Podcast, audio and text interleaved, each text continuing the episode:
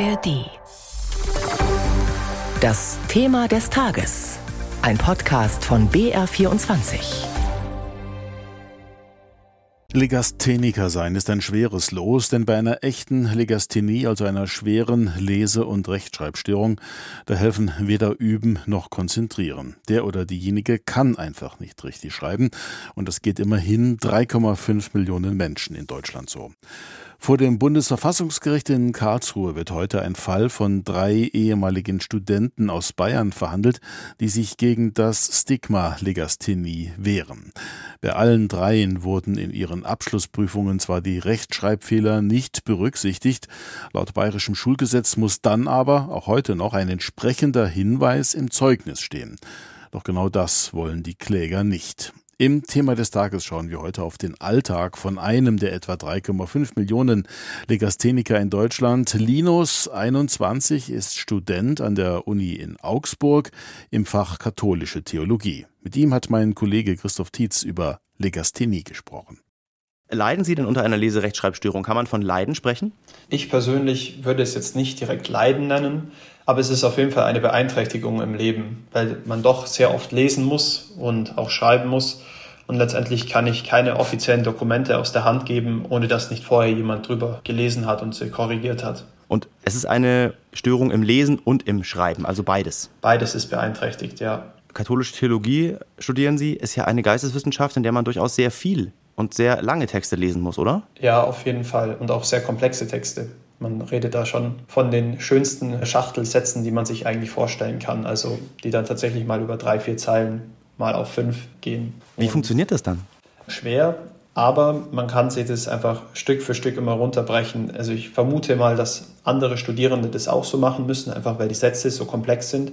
Bei mir kommt halt erschwerend dazu, dass es vom Lesen her mir nicht so leicht fällt. Dadurch, dass ich da ja schon beeinträchtigt bin durch die Legasthenie. Wann haben Sie denn gemerkt, dass eine Legasthenie bei Ihnen vorliegen könnte? Das war in der dritten Klasse in der Grundschule. Das war mein Lehrer. Der hat gemerkt, dass die Leistungen in der Lese- und Rechtschreibung einfach zurückbleiben hinter denen der anderen. Meine Eltern haben das auch schon gemerkt. Meine Mutter hat es dann ganz klassisch versucht, mit viel Üben wegzubekommen, aber es hat halt einfach nicht funktioniert.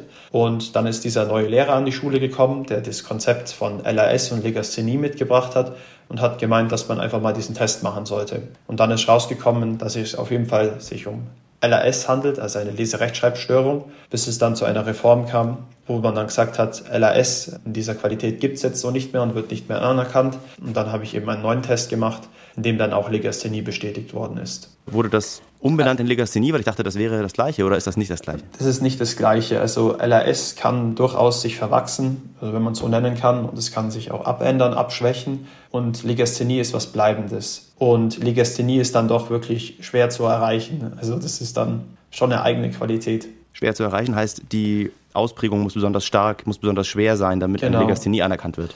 Also wenn ich diese Tests richtig verstanden habe, bestanden die immer aus zwei Teilen. Der eine Teil war, wo man geschaut hat, wie sieht die Leseleistung aus, wie sieht die Schreibleistung aus. Und ein anderer Teil war letztendlich eine Prüfung der allgemeinen Intelligenz über mathematische Dinge zum Beispiel oder über geometrische Figuren wurde das dann geprüft. Und dann konnte man sagen, dass da irgendwo eine Beeinträchtigung vorliegt, die jetzt nichts mit der bloßen Intelligenz zu tun hat. Das heißt, die Intelligenz kann durchschnittlich oder überdurchschnittlich sein und trotzdem bekommt man es nicht hin, einen komplizierten langen Text zu lesen oder fehlerfrei zu schreiben. Genau. Waren denn in der Schulzeit damit negative Erlebnisse verbunden? Mit dieser Diagnose oder auch mit dem langsamer Lesen und Schreiben lernen? Weil der Test mag bestätigen, dass man die gleiche Intelligenz hat wie alle, aber von außen wird das ja vielleicht anders wahrgenommen. Also das Einzige, was vielleicht in der Anfangsphase, eben in dieser ersten, zweiten, dritten Klasse, da habe ich mich dann schon vielleicht manchmal gefragt, was eigentlich los ist. Nachdem dann aber dieser Nachteilsausgleich aufgekommen ist und das dann auch immer klar kommuniziert worden ist, okay, ich habe Legasthenie, sind die Lehrer auch auf einen zugegangen und ich hatte da eigentlich nie negative Erfahrungen damit.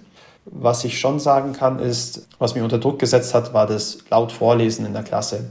Und das waren dann schon immer Situationen, wo ich dann irgendwie versucht habe, vorzulesen, dass ich den Text wenigstens schon mal im Kopf hatte, weil ich genau wusste, wenn ich den jetzt einfach aus dem FF lesen muss, dann geht es nicht. Gibt es denn Techniken oder gibt es Trainings, die Sie machen können, die Ihnen helfen, darin besser zu werden oder bleibt also, das so, wie es ist? Jetzt gerade beim Schreiben, das ist ja eher das Ärgerlichere für mich, da gibt es leider nichts, was man tun kann. Also es ist wirklich so, dass es Wörter sind, die ich in einem Satz richtig schreibe und im nächsten Satz wieder komplett falsch. Und das Schlimme oder das Tragische daran ist dann, dass ich das gar nicht erkenne, dass das Wort jetzt falsch ist. Also ich kann meine eigenen Fehler dann auch nicht korrigieren. Wie funktioniert denn in der Schule der Nachteilsausgleich und wie funktioniert er heute an der Universität? Sie sind ja offiziell mit der Legasthenie anerkannt. Wie wird Ihnen da geholfen? Es handelt sich da um einen Ausgleich im Sinne von 20 Prozent mehr Arbeitszeit.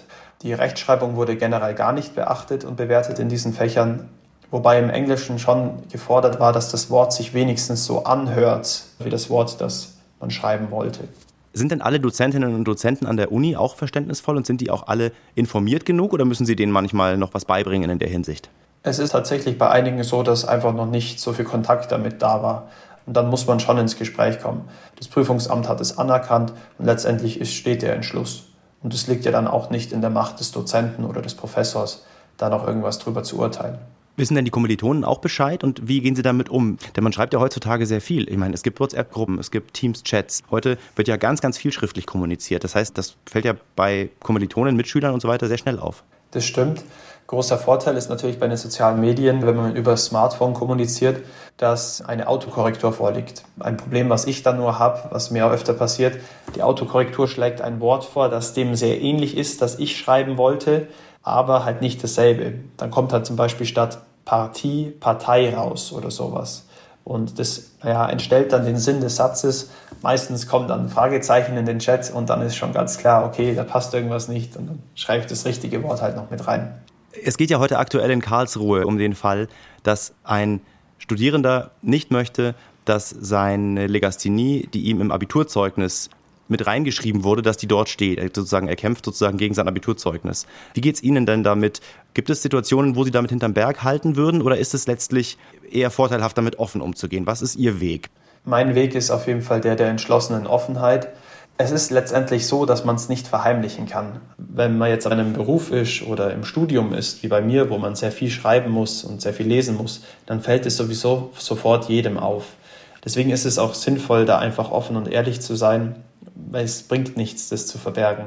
Wie schaut es denn für Sie aus, was die Berufswahl angeht? Wo wollen Sie denn hin? Ich habe mich im Priesterseminar beworben und eingeschrieben und so bin ich dann auch beim Theologiestudium gelandet. Also beim Lesen, besonders vorne am Ambo, habe ich schon gemerkt, dass wirklich die Vorbereitung das A und O ist. Und auch ein anderer großer Vorteil, den man hat, wenn man in der Kirche vorliest, man hat letztendlich Zeit. Man kann Pausen machen, man kann atmen, durchatmen, man kann den Text schon mal ein bisschen weiter vorspähen und gucken, was kommt denn. Und es ist dann schon eine enorme Hilfe. Hi, ich bin Shahzad Eden Osterer und ich bin die Host von Kinder der Flucht, Frauen erzählen. In diesem Podcast erzählen vier Frauen und Mütter ihre Geschichten. Geschichten vom Aufbruch, von Flucht und dem Versuch anzukommen. Wie erklärt man zum Beispiel seinen Kindern, dass man von heute auf morgen die Heimat verlassen muss? Deshalb haben wir sofort gesagt, dass es Krieg begonnen hat. Ich habe mir Mühe gegeben, irgendwie die Kinder auch zu beruhigen, aber trotzdem, es hat sehr schlecht geklappt. Welche Verantwortung hat man als Mutter auf der Flucht? Wenn etwas passiert von meinen Kindern, kann ich mich nicht verziehen, weil das war meine Entscheidung. Und ich stehe immer vor meinen Kindern. Die waren sauer auf mich, die wollten nicht mit mir sprechen noch. Meine Tochter und mein Sohn, die wollten nicht mit mir sprechen zwei Tage. Ne? Die haben gesagt, du, du bist nicht so einer, wieso hast du gelogen? Und was bedeutet eine Fluchtgeschichte in der Familie für die nachfolgende Generation? Ich bin das, was man ein klassischer Kriegsenkel bezeichnet. Meine Mutter ist ein Kriegskind. Wann ist das erste Mal, dass du mit der Fluchtgeschichte deiner Mutter konfrontiert wirst? Ununterbrochen.